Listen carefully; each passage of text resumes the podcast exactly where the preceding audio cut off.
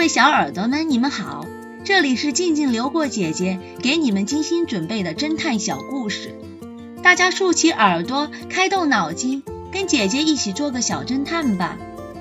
小侦探系列一百一十八，血液目击。一天夜里，X 神探刚回到家里，电话铃突然响了。他拿起话筒。传来了警察局长的声音，他说道：“喂，是 X 神探吧？请你速来警察局。”“好的，马上就到。”半个小时之后，X 神探来到了警察局，他径直地走进警察局长的办公室。警察局长神色忧郁地说道：“今天夜里十一点，小门街发生了一起事故，这也许是个谋杀案。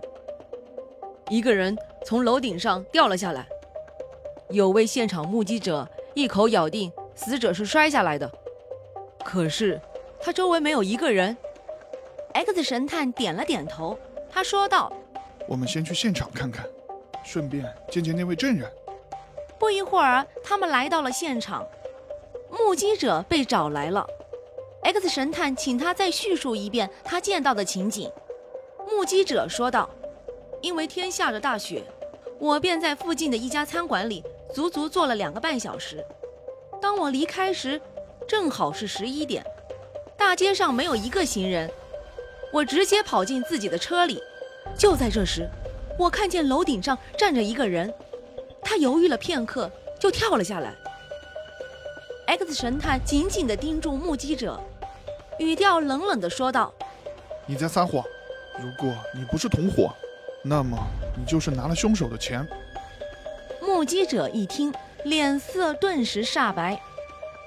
小侦探们，你们知道 X 神探是怎样识破目击者的谎言的吗？下集告诉你们答案哦。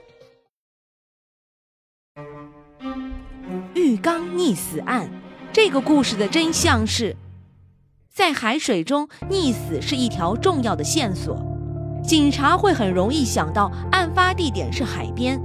这就为仆人提供了不可能作案的时间证据，但是实际上，只要有足够多的海水，在浴室里也能将被害人用海水淹死，然后把海水放掉，装满淡水，而这只要十分钟就够了。